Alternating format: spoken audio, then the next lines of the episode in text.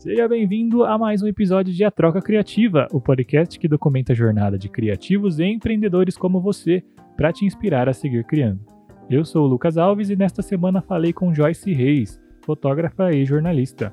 Falamos sobre o processo de escolha de seu nicho fotográfico, a importância de um posicionamento profissional mesmo que você esteja começando na sua área de atuação e sobre como deixar claro para seus clientes o valor de seu trabalho, mesmo que eles sejam feitos de graça. Este é um episódio ótimo para fotógrafos iniciantes ou que têm interesse em embarcar nesta área profissionalmente. Que comece a troca criativa.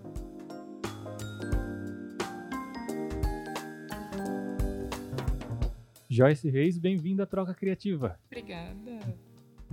É, então vamos começar falando um pouco sobre você, sobre sua trajetória profissional, como você fez para chegar até aqui. É, minha formação é jornalismo, né? Sempre fui apaixonada por fotografia e por história. Escolhi falar sobre pessoas. Então, minha graduação foi em comunicação social, escolhi jornalismo. Deu certo, trabalhei em assessoria, comunicação interna, mas aí fotografia tem um bichinho, né? Que pique a gente não consegue largar. Então, recentemente fiz uma escolha para mudar a vida mesmo e optei em sair do meu trabalho regular e viver de autonomia, empreendedorismo, e lançar nessa vida e ver onde vai chegar. Legal, legal. E assim, você falou do bichinho da fotografia, né? Como foi que ele que ele surgiu? Aonde que ele surgiu aí na sua vida? Eu entendi que eu sempre gostei, né, avaliando aí, puxando algumas memórias. Desde pequena, quando ganhei aquela primeira Cybershot, né, que era ostentação na escola, os trabalhos de escola. Então eu sempre curti muito memórias, viver. Minha família é mineira, então conta-se bastante. Mas profissionalmente foi antes da faculdade. No começo da faculdade eu já trabalhava em assessoria e tinha que fazer fotos de eventos e cafés em afins. Comecei a curtir. Falei, olha que legal esse pão aqui. Faz um desfoque, fica interessante. Bota um escritinho. E comecei a fazer foto de buffet, né? Não me assumindo ainda como fotógrafa. Então, assim, eu ia lá, ganhava um dinheirinho, fazia para complementar a renda para fazer a faculdade. E aí teve uma hora que algumas pessoas ficaram sabendo que eu fazia, ah, você é fotógrafo? Não, só faço umas fotos, assim. E aí, acho que faz três anos que eu falei, não, agora eu preciso me valorizar, porque senão ninguém vai reconhecer. E aí eu comecei a comprar meu próprio equipamento e estudar um pouquinho mais. E quando eu ganhei o curso lá no Senac da Lapa, eu acho que foi onde meu horizonte abriu e eu falei, não, agora eu posso me intitular fotógrafa. Foi um processozinho assim doloroso, porque eu sou extremamente extrovertida, então para alguém me levar a sério é um pouquinho difícil. Então, nem os amigos sabiam. Então, assim, já fazem mais de cinco anos que eu trabalho com isso, mas fazem pouco tempo, assim, que as pessoas conseguem me enxergar como fotógrafo. Entendi que, então, faz menos tempo que você meio que se posicionou como, como fotógrafo. Nessa questão de mercado, sim, mas de olhar sempre. Desde Entendi. os trabalhos da... Porque eu sou extremamente visual. Então, desde os trabalhos de escola, desde a oitava série, eu já trabalhava com coisinha de fotografia. E eu só fui entender agora conversando com os amigos, recapitulando assim, ah, gente lembra na oitava série? A professora te deu um 10 porque você só tirou uma foto? só, né, entre aspas, tirou uma foto. Então, mas de trabalhar mesmo faz um pouco, tem acho que uns três anos, velho. É, eu acho que a gente passa por, por esse processo, porque eu lembro também que desde a adolescência eu mexia com design, né, em casa. Design, assim, entre aspas, né? Porque quando você começa, é tudo mais ou menos, né? Mas eu já gostava, né, de tentar criar coisas e, e trabalhar com fonte, tipografia e tudo mais. E aí todos os, os trabalhos que eu me envolvia, eu dava um jeito de enfiar o design no meio, sabe? Então, até às vezes é engraçado, até quando eu trabalhava com na indústria, com segurança do trabalho, eu dava um jeito de criar uns cartazes, uns negócios assim, sabe? E realmente, mas você acaba não se posicionando como como a pessoa da profissão naquele momento, né? Uhum. Fica com medo de julgamento. Eu já tinha escolhido jornalismo, que para todo mundo ia morrer passando fome. Imagina quando eu faço negócio, sou fotógrafa. Então juntou como assim, pode ir para debaixo da ponte que tá tudo certo. Então demorou um pouquinho para eu ter confiança para depois segurar a bronca, assim. Ah, legal. E quando que você decidiu fazer da fotografia o seu negócio? Acho que na minha vida deu uma virada, né? Agora com 25 anos, tudo aconteceu, então teve término de relacionamento, trabalho regular estava um pouco estressante, vida pessoal mudou muito, e eu tinha feito algumas mudanças, então eu sempre vivi muito para as pessoas, trabalho social, trabalho voluntário, catequista na igreja, Então eu percebi que eu nunca olhava para mim. Então, fazendo terapia, né? Obrigada, doutora Jéssica. Tá gente analisando que eu precisava tirar um tempo para mim. Por mais que eu amo fazer fotografia, eu tô ali para contar a história de outra pessoa. Então, em seis meses, eu falei assim, não, acho que eu já larguei mão do... Larguei mão, né? Abri mão do projeto, dei uma pausa na igreja, falei, agora acho que eu preciso pensar em mim. O trabalho estava me deixando muito doente. Falei assim, então eu tô investindo meu tempo, minha saúde para um sonho que não é meu. Tentar, né? Já que, entre aspas, tá tudo zoado. Se der ruim, a gente continua, volta, recomeça. Acho que por ter 25 anos, não ter uma família construída, eu falei, eu acho que essa é a hora de, de arriscar se passar uns dois, três anos, eu não sei aonde eu vou estar. Então vamos fazer logo. Acho que foi, foi bem essa motivação, assim. Vamos aproveitar que tá tudo mudando, muda mais uma coisa. É, a gente fala um pouco sobre, sobre essa questão de você fazer as coisas não só para os outros, para a comunidade, que lógico que é importante, mas fazer para você também, no, se não me engano, no episódio 2, que a gente falou com o Caio aqui. Ele comenta bastante sobre isso, isso é interessante. Tem uma hora que realmente você tem que dar um tempo para você e não num sentido egoísta, mas num sentido que você precisa ver aonde você quer ir, né? Às vezes você está correndo, está correndo, e no fim você não sabe para onde você, onde você vai chegar, né? Então você precisa ter esse tempo para digerir tudo, é. porque é muito, é surreal você se dedicar, acho que minha mãe tem essa filosofia de trabalhar 20 anos carteira assinada no mesmo lugar, só que você constrói uma carreira, talvez que você não curta tanto, que era o meu caso, para outra pessoa né? E, seu sonho está sendo ali abafado o tempo todo, não sendo valorizado. Então acho que foi esse a questão de não ser valorizada foi o que me fez decidir sair e me arriscar. E hoje você é uma fotógrafa de retratos, né? Você fotografa casais, é, famílias, é, namorados, casamento, etc. E como que você decidiu que você queria fazer esse nicho, esse setor da fotografia? Ah, que é tudo muito fofinho. eu amo história, amo mesmo. Eu gosto de saber como se conquistaram. Quando eu chego mais distante, eu preciso saber como começou a história, assim. Eu curto muito isso, eu acho que do meu lado jornalista de curtir história. Então eu fui tentando fazer um pouco de tudo no começo para você entender o que você realmente gosta. Recentemente eu comecei a optar em ir para a linha de família, né, que aí envolve já os casais, né, que precisa namorar, né, para construir uma família. Então, acho que foi essa, essa questão do lado meu humano que grita muito alto. Eu queria fazer fotos de balada, queria fazer fotos diferentes, mas não combina com a minha personalidade. Então, acho que para ter uma collab e ter uma, uma troca com o cliente e fazer a história valer a pena, eu acho que eu tinha que ter uma identificação muito forte. E eu gosto muito de, de falar de família, de criança. Eu não sei se é porque a gente tem a mente parecida, mas eu gosto muito dessa. Eu acho que família, retrato, pessoas e casais, acho que é, é uma dádiva de Deus retratado na imagem.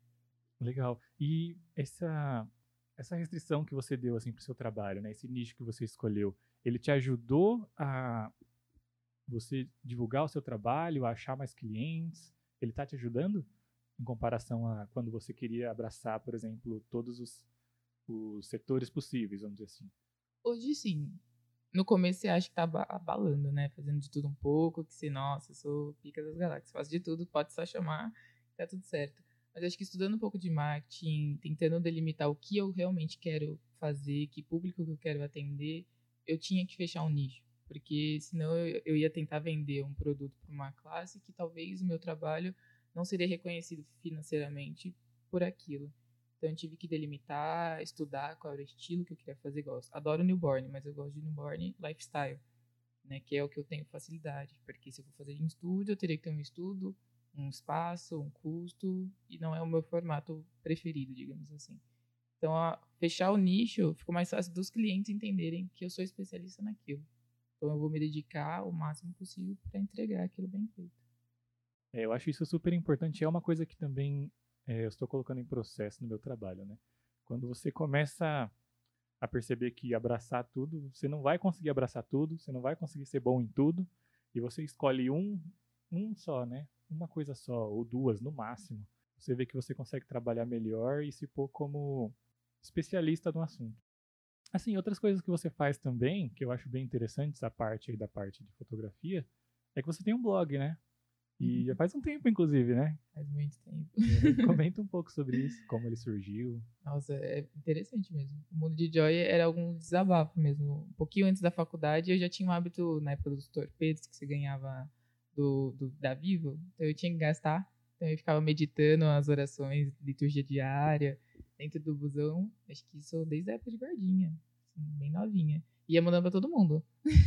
Mandava pra família inteira, ia marcando os amigos, ia meditando ia mandando pra todo mundo. E eu respondi, recebi alguns feedbacks legais da irmã, tipo, nossa, mudou meu dia. Ah, obrigada. Né? E quando veio o Facebook, eu comecei a publicar e botei uma hashtag aleatória lá, pensamento de Joy. E ficou. Então, às vezes eu tava, precisava extravasar, eu gosto de escrever. Então, eu ia extravasando. Aí teve uma época da minha vida que eu realmente parei e uma amiga, assim, não tão íntima na faculdade, falou assim, pô, cadê os pensamentos de Joy? Tô precisando desabafar, cadê? Eu falei, como assim, gente? Que isso? É algo meu? Toma posse do que não é seu, querido. e aí eu falei, opa, tem alguma coisa aí. E aí eu comecei. Não é algo frequente, é algo realmente, assim, que eu sou muito crítica, eu analiso muito. Não sei se é signo, astral, não entendo muito dessas coisas. Mas eu analiso demais. Eu tô no ponto de ônibus, eu tô ouvindo conversa ali, olha, gente, cuidado que vocês falam perto de mim. Então eu tô, eu consigo observar muita coisa. Eu adoro andar de trem. Nossa, tô estressada, eu vou até a Barra Funda e volto. De verdade, porque eu, eu gosto de analisar as pessoas, o processo, a sociedade e vou escrevendo. Então todo mundo acha que às vezes é tudo que acontece comigo, não. É, eu olho mesmo as pessoas, é meu jeito de me conectar. Aí eu criei o blog, porque só ficar com os pensamentos não, não tava dando muito certo, porque eu queria falar de outras coisas além de, de alguns esporros, assim, na vida. E aí tem, eu adoro essas coisas de nostalgia, filmes e séries, educomunicação, que foi o meu processo de estudo na faculdade, que rendeu o projeto. Eu preciso juntar isso num lugar só. E aí eu criei o um Mundo de Joy. Agora a gente tá. Fiquei acho que quatro anos. Esse vai e volta sem muita frequência. Agora eu falei, não, vamos fazer isso fazer dar certo, porque isso me preenche. Foi uma das coisas que eu descobri que eu precisava resgatar em mim. E hoje você administra o blog sozinha, só você? Sozinha. Legal. É um conteúdo bem interessante, assim, um conteúdo bem pessoal, vamos dizer assim, né? Uhum. É, é, interessante, é um jeito diferente de você meio que extravasar o seu lado criativo fazendo uma coisa que não é aquela sua, aquela sua atividade principal, né? Que é a fotografia e tal. É, e todo mundo estranha, né? Porque é o oposto do que eu realmente sou como pessoa no dia a dia. Que eu precisava mostrar para as pessoas que eu não era só piada. Acho que no começo foi com esse intuito, assim, eu também sou um ser pensante, não, tô, não sou só entretenimento. Me incomoda, por mais que você tenha uma personalidade X, você não é aquilo o tempo todo, né? Seus amigos só sabem uma parcela de você. Então, acho que foi a parte de eu ser eu por completo. Né? Ali eu escrevo, no mesmo texto eu faço alguém rir ou não, gera um pensamento. Meu pai esses dias, meus pais são separados, eu fiz um texto puta reflexivo meu pai achou que eu tava em depressão, que eu tava morrendo, que já tava super preocupado. Eu falei, pai, não, é, é um pensamento, né? Estou estimulando as pessoas a pensarem, não foi o que aconteceu comigo. Então é engraçado, tem gente que fala, tudo bem, você tá tranquilo? Tá ótimo, gente, é só pensar. não, ninguém não bati o carro, não fiz nada. Então as pessoas não conseguem ler, não conseguem interpretar, não conseguem entender que aquilo ali é o meu jeito de arte. Não é tudo que acontece comigo. Às vezes tem uma cutucada ali da nossa vida pessoal, mas nem tudo nem tudo está escrito é realmente aquilo, né? Precisa dar uma interpretada. É, a gente falou no, no episódio passado, que uma conversa com a Carol, né? Ela fala sobre você ver arte onde as outras pessoas não veem, né? Não deixa de ser uma forma, né? De, hum. de perceber isso. Você vê histórias e transformar elas em, em escrita, né? Em reflexão. É bem legal. Gostoso. Uhum. Eu acho que é importante todo, não só criativo, né? Toda pessoa ter uma forma de colocar essas, esses sentimentos, esses pensamentos para fora, né? De algum jeito, seja por escrita, seja por música. O meu ramo é a música. Tem que extravasar. É, então, de alguma forma, né? Eu acho isso bem legal. E assim, outra coisa que você faz também que é bem interessante é o trabalho social que você hum. tem, que você também faz há um bom tempo. Fala um pouco sobre ele e o objetivo dele. Ah, o JA, né, o Jovens em Ação é foi meu projeto de estudo na faculdade. Acho que eu já estava no terceiro ano, já queria começar o TCC um pouco antes, ainda bem. E aí eu comecei a, a ver projetos sociais, porque eu sempre fiquei mais de 10 anos na catequese, então meu lado coraçãozinho ali pro amor ao próximo é bem, bem forte. Então eu precisava de alguma coisa que me preenchesse em todos os aspectos, porque eu ia ficar muito tempo estudando e eu queria fazer sozinha. E aí eu conheci um conceito que chama educomunicação, que é a educação e a comunicação, né? Caminhando juntos. Né? uma definição bem simplesona, porque o conceito é muito extenso. E aí fui estudar, fui analisar, conheci alguns projetos na USP, que é o único lugar assim no ramo acadêmico que estuda esse conceito. E eu conheci o pessoal da do Viração, que é uma revista super, hiper, mega famosa em São Paulo. E eu fiquei admirada, porque assim, são adolescentes criando uma revista super, assim, com design muito feito, com marketing muito planejado.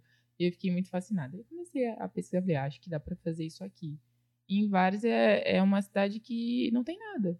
Né? A praça, a quadra da escola e os ginásios de esporte virou ou centro de alguma coisa ali que não é muito legal para a sociedade, ou virou o único point de entretenimento do, da população. Eu acho que eu preciso fazer alguma coisa para ajudar. E nem todo mundo ia para a igreja.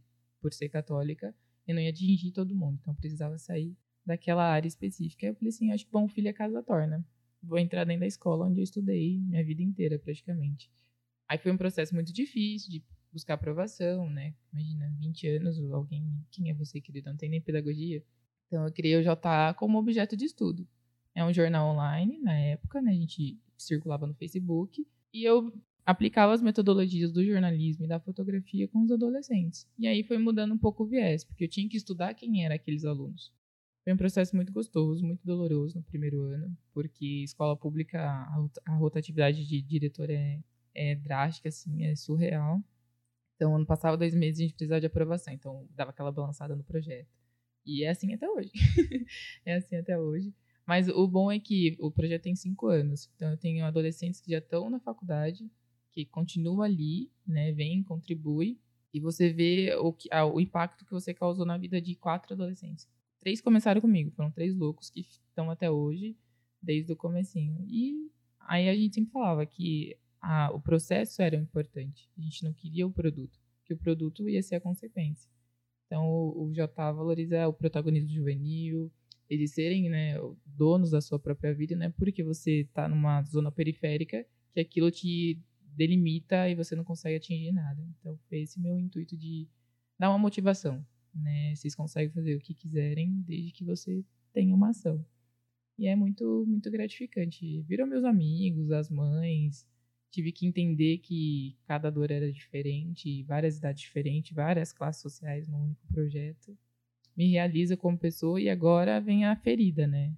Eu me afastei porque eu preciso saber se o estudo está sendo eficaz não. Então, os mais velhos assumiram e a gente agora tá vendo na prática se o protagonismo existe ou não. A mãe tá um pouco longe. dói, dói um pouquinho, mas é, é muito gratificante, assim. É, imagina, deve doer porque é um negócio que você se dedicou tanto, né? Você colocou tanto esforço nele por, por anos e agora tem que soltar, é realmente, né? Uhum. Mas, assim, é bem legal saber que um projeto desse que começa com uma pessoa só, num local relativamente pequeno, pode ter um impacto forte na, na vida das pessoas. Hum. A gente nunca quis, assim, ah, vamos ser um polo, vamos sair na Globo. Se acontecer, tudo bem, a gente patrocina. Mas a ideia era assim, nem que tivesse uma pessoa, a gente ia se dedicar. Né? O projeto não é grande, mas a transformação sim. Porque é muito louco o que acontecia ali. Então, tem adolescente que chegou no projeto porque não queria lavar a louça depois do almoço e saiu dali fazendo economia né, que não tinha nem vontade de estudar. Então eu, eu vi que tudo que os professores falavam, nem tudo era tão verdade assim. Né? Ah, ele não tem pai, não tem mãe, vai estar tá fazendo isso para chamar atenção. Ah, tudo bem, é, é uma coisa que é um fato na vida dele. Mas ele não vai ser fardado aquilo. Então eu vinha com um jeitinho Joyce de ser, né? Brincar e tal. E você vai tirando as feridas daquele adolescente, vai trabalhando de um jeito diferente. E é uma troca muito gostosa, porque eu mais aprendi do que passava alguma coisa muito interessante saber esse, esse desenvolvimento né, que você causa na vida dos adolescentes.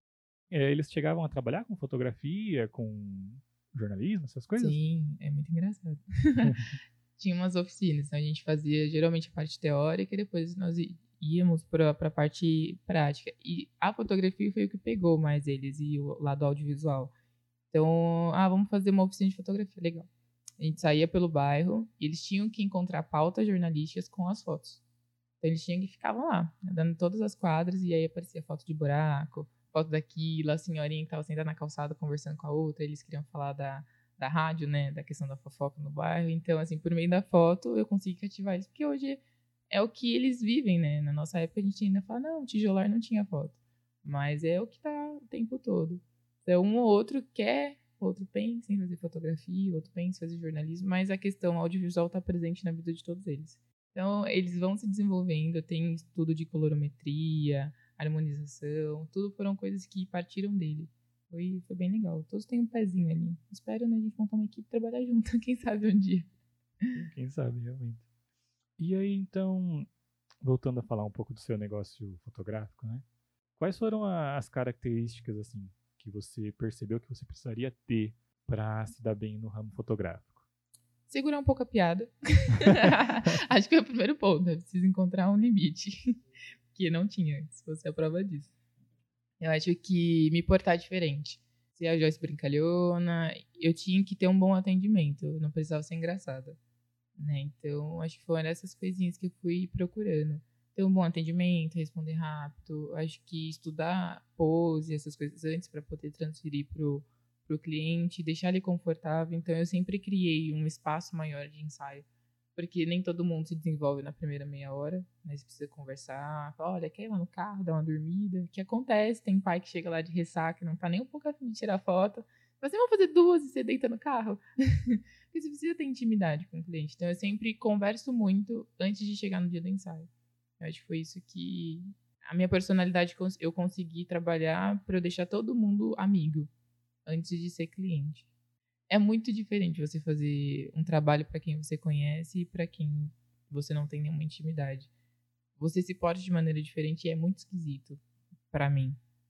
Então eu precisava delimitar algumas coisas e foi pensado mesmo. Olha, aqui eu, tem família que é muito bruta, né? Então você precisa ter uma voz um pouco mais ativa. Então, é, estudar cada caso é um caso. Não adianta você querer ser próximo da pessoa e forçar uma coisa se o cliente não te dá nem abertura. Tem aniversário que eu faço da criança de um ano e falo, nossa, a mãe vai estar super uhul. Não. não tá. Então você vai preparada para uma ação e chega lá, tipo, tá todo mundo de mau humor, a criança tá chorando, tem 30 pessoas a mais do que ela passou no seu orçamento, e aí, você vira as costas e vai embora. Não dá. Então você tem que ter uma postura, chegar com decoradora, conversar, ver um roteiro da festa, como que vai ser. E você tem que improvisar. Não dá para se desesperar. Você tem que ir programada e se algo sair do seu planejamento, meu, respira e vai. E assim, passa algumas dicas para os fotógrafos iniciantes que estão entrando nessa área, que, que querem entrar mais nesse ramo familiar, de casal e etc. O que você acha que eles precisam desenvolver para chegar, para entrar nessa área de cabeça? Tem que estudar, né? Acho que saber mexer no manual é, é um ponto né, primordial. Mas a gente tem que estudar um pouquinho qual é o mercado que você. Estudar quem está ali na área, o que, que você gosta mais de fazer, tentar um pouco de tudo e depois vender isso. Eu acho que o erro de muita gente é querer entrar no mercado, eu faço fotos a 10 reais, 5, 60 reais e só para treinar. E aí desvaloriza muito quem já está ali. Então acho que pegar um tempinho aí só de chamar gente para fazer foto de graça, fazer portfólio, treinar, fazer foto de plantinha, né? De pega o carro, o trem, vai a pé e anda e só fotografa. Vai clicando muito, estuda, vê muito vídeo, vê o que você se identifica, o que você curte fazer, o que você não curte fazer. Tem muita gente que, sei lá, faz ensaio, faz retrato, mas a vibe é mais sensual. Então você precisa saber que parceiro você vai ter, que tipo de espaço você vai precisar local ou não para poder bolar seu orçamento. Eu acho que se conhecer antes de tentar mostrar alguma coisa para as pessoas. Acho que é bem isso, tem que treinar. Sim, sim. Que a questão que você falou da, da valorização é, é interessante porque assim não é só porque você está iniciando que seu trabalho não tem valor, né? Mas também assim você tem que saber que, por exemplo, ah, você faz um trabalho de graça para um parente, né? Você não pode falar para ele ou deixar claro para ele de alguma forma que esse trabalho está sendo feito de graça. Isso é uma coisa que eu aprendi há pouco tempo que é bem interessante. Você tem que mostrar que esse trabalho tem um valor. Porém, como você está recebendo algo que não é dinheiro desse trabalho, você está sendo pago. Então, por exemplo, ah, eu estou montando um portfólio de fotos infantis. Né? Então, eu preciso de mais fotos. Não é que eu vou fazer esse trabalho de graça. O meu pagamento é ter essas fotos para usar no portfólio. Né? Isso é bem importante, porque é uma, é uma mudança de mentalidade que o seu cliente ele vai ter que assim, ele não está recebendo algo de graça que não tem valor, ele está recebendo algo que está sendo pago com algo que não é o dinheiro. eu acho que isso é legal porque o que acontece muito é que quando trabalha de graça, o cliente não valoriza. Não. E você né? acaba não tendo as fotos que você precisa. Eu acho que tem que rolar uma conversa muito bem. Eu acabei de fazer um ensaio de collab que eu precisava fazer um estilo determinado que era o que eu queria. Então eu procurei uma pessoa que estava ali e falei, olha, eu preciso de foto assim, assim, assado, nesse formato, eu preciso, eu vou levar a luz porque precisa assim, tem como vestir tal roupa, a criança tá assim, o pai, a criança tá... Porque é o seu portfólio, é como você quer mostrar para seus clientes. Então, a pessoa tá ali doando o tempo dela, né? A pessoa também tá se dedicando para fazer o seu acontecer e tem que deixar muito bem claro, olha, vai ser X fotos, eu te entrego tanto tempo, muito obrigada, assim, sim, tenho direito de imagem, posso postar. Tem que conversar, tem que deixar tudo certinho, porque as duas pessoas estão se doando uma para outra. E aí você precisa entender que você está começando ou não, o seu trabalho tem um valor, né? É o, o seu equipamento, é a sua disposição, é sua o seu deslocamento. Tudo tem um custo, né? Sua vida, praticamente. Então tem que deixar muito bem claro. E quem está começando acaba falando assim: não, não, só tira umas fotos. Não, se você não muda o seu pensamento, a sua fala, ninguém vai mudar por você. Então, assim, a partir do momento que você entendeu que você quer ser um fotógrafo, se denomina assim, né? Por mais assim, sou um fotógrafo iniciante, olha, tô descobrindo o meu nicho, tem que se portar. Porque se você fica coado, o pessoal vai passar por cima, sem dó. Especialmente com família, né? Porque quando a gente começa na fotografia também, é, trabalho com fotografia, a gente começa com família, não tem jeito. Você chama irmão, você uhum. chama parente, etc. E assim, você tem que mostrar a diferença entre você, família, e você, fotógrafo. Né? mesmo que seja de graça, mesmo que seja 10, 20 reais. Você tem que mostrar que aquilo ali é trabalho e tem prazos e etc. Quando a pessoa acha que é um favor, ela não te valoriza, ela não aparece no horário, ela não vem com a roupa que você pediu. Por quê? Porque ela não vê aquilo com seriedade. Então, até eu até aconselho assim, se possível, não faça de graça. Faça que seja um valor pequeno. Por quê? Porque aí vai ter o comprometimento. A pessoa pagou, ela, sei lá, passou o cartão, então ela tem um comprometimento, mesmo que seja mínimo, né? Porque já aconteceu comigo de oferecer trabalhos para clientes assim de graça, trabalhos caros e o cliente não levar a sério. Simplesmente assim, olha, eu faço para você porque eu preciso montar um portfólio, um trabalho, nesse caso aqui, de 600 reais, e o cliente simplesmente não aparecer. Ele não dá datas, ele fala, ah, eu vou ver e te falo, e até agora não fiz esse trabalho com ele, sabe? Por quê? Porque é de graça. Então ele não valorizou. Dessa lição eu já aprendi que precisa estar tá bem claro o que ele está ganhando e o que eu estou ganhando também com isso. Sim, nossa, em casa eu me arrumo. eu me arrumo para ficar em casa para visualmente as pessoas entenderem que eu estou trabalhando, né? Porque eu estou no meu quarto editando foto, que eu tô ali o tempo todo nas redes sociais. É muito você tem que ter um psicológico muito bem preparado e uma postura muito bem definida, porque fotógrafo, jornalista, qualquer pessoa autônoma parece que é desocupado, né? Então, a mentalidade das pessoas é assim, ah, não, você pode porque você está em casa, né? Não, você anda pra, pela cidade inteira, eu ando pela cidade inteira, mas com foco determinado, não tô de Uber. Então, é, é a sua postura que vai determinar até onde você pode chegar. Tem mais algum, alguma coisa assim que você aprendeu na sua carreira que você gostaria de Tipo, se eu soubesse isso antes, isso me ajudaria? Ah, eu acho que eu fiz o processo um pouquinho inverso. Eu, eu, gostei, eu me apaixonei, eu gostei, que é assim todo mundo começa. Mas eu fui tentando muito. Nossa, tirei pra tudo quanto é lado. Comecei com festa de buffet, fazendo tudo quanto é festa. Comecei editando foto em site online. Eu não aprendi a técnica primeiro, né? Então não tive muito tempo de praticar. O meu olhar era muito bem treinado e graças a Deus eu tive a formação de jornalista que ajudou muito né, no olhar técnico, mas se eu pudesse, eu me dedicaria muito mais à, técnica, estudasse um pouco mais antes de sair para o mundo, porque aí você não, não leva tanta rasteira. Né? Eu acho que contrato eu faria desde o começo, é, termo de uso de imagem, essas coisas mais burocráticas que a gente sempre, ah, não, é parente, ah, é amigo, dá ruim. dá muito ruim. A questão de receber o, o pagamento até a, aquele evento que eu sempre deixava, era muito boazinha. Eu acho que você tem que ser profissional. Eu deixei muito passar muitas coisas que hoje eu não me arrependo porque foi o que me fez crescer. Mas se eu pudesse, eu treinaria meu olhar, eu me dedicaria a me entender, faria as partes burocráticas aí, eu me lançaria. Faria o um marketing muito bem preparado e aí eu ia. Com a, que a chance de errar seria um pouco menor. É, isso é bem importante. É uma parte chata desse trabalho de empreendedor, essa parte burocrática, mas é necessário, justamente para evitar esse tipo de coisa que às vezes toma seu tempo e que te impede de fazer o que você quer fazer, né? Consome, porque ah, você não pede, eu tô fazendo uma foto de uma prima, ah, você não, não pede o termo de uso de imagem, você deixa para pagar depois, e aí você se estressa, né? Você se estressa e é uma pessoa muito próxima de você, então fica uma situação chata, é melhor evitar, né? Viu que a pessoa não tem uma índole é meio desconfiada, já se previne, porque se der ruim, você tem um documento ali. Sim, porque existem, assim, os lados das pessoas, né? Ela pode ser uma pessoa muito gente boa, uma pessoa. Ela é uma pessoa boa, Boa. mas ela não é uma pessoa profissional, às vezes. E isso acontece muito. Você tem um, um parente, um amigo, etc., que é uma pessoa muito boa, mas ele não, não é profissional, ele não tem noção de horários, ele não tem noção de pagamentos, que ele precisa pagar naquela data, etc, etc. Então, saber mostrar que você tem esse lado aqui, aqui começa profissional e a gente conversa sobre trabalho, Uhum. é importante. É uma coisa que, que eu pegava muito era assim, eu sou- gosto muito de inspiração, por ser extremamente visual, eu vejo uma coisa e eu tento reproduzir. Mas reproduzir é diferente de copiar, né? Então chega muito cliente para mim, ah, eu quero uma foto assim, ok. Eu não sou esse fotógrafo, né? Então de, eu acho que para quem tá começando tem que tentar mostrar para o cliente que é o seu olhar de acordo com o que você vai contar aquela história, não é é, uma, é um 15 anos, eu quero uma foto assim, igual aquela youtuber, ok, mas é o seu olhar. Deixar muito claro que é a sua edição, que é o seu olhar, que é o seu jeito de fazer aquilo. Porque senão você fica expectativa versus realidade. E aí te frustra como profissional, que você vai se achar incompetente e tal.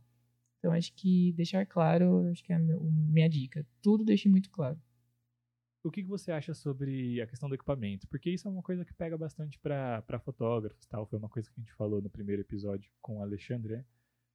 O quão importante é o equipamento aí para quem começa na fotografia? Eu acho que tem que começar.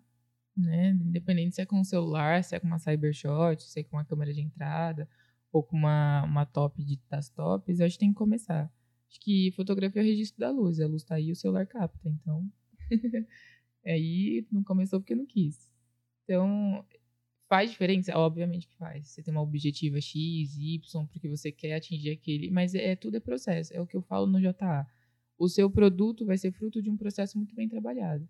Eu posso ter uma foto ganhadora de um concurso feita num celular, porque ele entendeu todas as funções que aquele celular podia entregar. Então, acho que não. Eu tenho uma câmera de entrada e consigo fazer trabalho. Todo mundo fala, nossa, uma full frame? Não, não tenho. É o meu olhar, é uma lente que eu consigo trabalhar. E você ir até o limite daquele material. Tem que tirar do talo mesmo. Vai clicando, por mais que na hora de vender o equipamento faça diferença, mas é igual um carro. Né? Se você não anda, ele não tem história. É, e ele desvaloriza parado ou não, né? Enquanto Então, você tá usando, não Então, tá usando. Tem que usar, tem que clicar. Eu acho que todo mundo fica preso, ah, nossa. Eu tenho uma amiga que é de um outro ramo e ela sempre dá desculpa. Tipo, não vou fazer tal coisa porque eu tô esperando aquele negócio, aquele importado. Só que enquanto isso você tá perdendo de ganhar um dinheiro para conquistar aquilo que você quer. Então tem que fazer, independente se você tem uma câmera de entrada ou não, você tem que se arriscar e conhecer seu material. Quanto mais você conhecer aquilo, tudo aquilo que pode te entregar, você vai conseguir resultados lindos e ninguém precisa saber se você tem uma câmera de entrada ou não. É, O cliente paga para receber as fotos. Como e com o que você vai fazer, o problema é seu. Muitas vezes o elogio que você vai receber é, nossa, como a sua câmera é boa, né? Quando o seu cliente fala isso, é sinal que você está trabalhando bem, É, né? Porque não se realmente- ofenda. Mas aí você pode dar uma resposta, claro, porque a gente né, conhece nosso material. é, mas eu, eu- antigamente eu me importava, agora eu já nem me importo mais. Eu já sei que o que ele quer dizer é que a foto tá boa. Hum. tá boa. Que é o que ele pensa que faz a foto ficar boa é a câmera e só. Tudo bem, É. não tem problema. Mas é, o, o ruim é o próprio profissional falar assim, ah, não, eu só clico. É, isso então, é problema. assim, olha a postura aí. Então, assim, então tem gente que já dá pra pessoa esse argumento. Né? Não, é só, eu vou lá rapidinho, ó. Bota o manual, só clico. É, realmente, é o posicionamento que é muito importante. E Joyce, onde que o pessoal que tá ouvindo pode te encontrar? Redes sociais, sites? Tudo. Tem no, no Instagram, que é Joyce Fotografia, Joyce com Y. Facebook também, é praticamente padrão. E aí, quem tiver curiosidade de conhecer meus pensamentos, né? Tenho lá o Mundo de Joy e também tem no, no Facebook a página arroba Mundo de Joy. Se usar a hashtag Pensamentos de Joy, também encontra alguns textos. Legal. É, muito obrigado por ter aceitado o convite de Imagina, participar dessa conversa. eu que agradeço. E obrigado para você que ouviu mais esse episódio de A Troca Criativa. Você pode acompanhar esse podcast no Spotify, no Google Podcasts e agora no Apple Podcasts. Olha, que beleza. tá chique. Prometido e cumprido. Então, se você trabalha, se você usa iTunes, Apple Podcasts, você pode ouvir lá também. Obrigado novamente e a gente se vê no próximo episódio.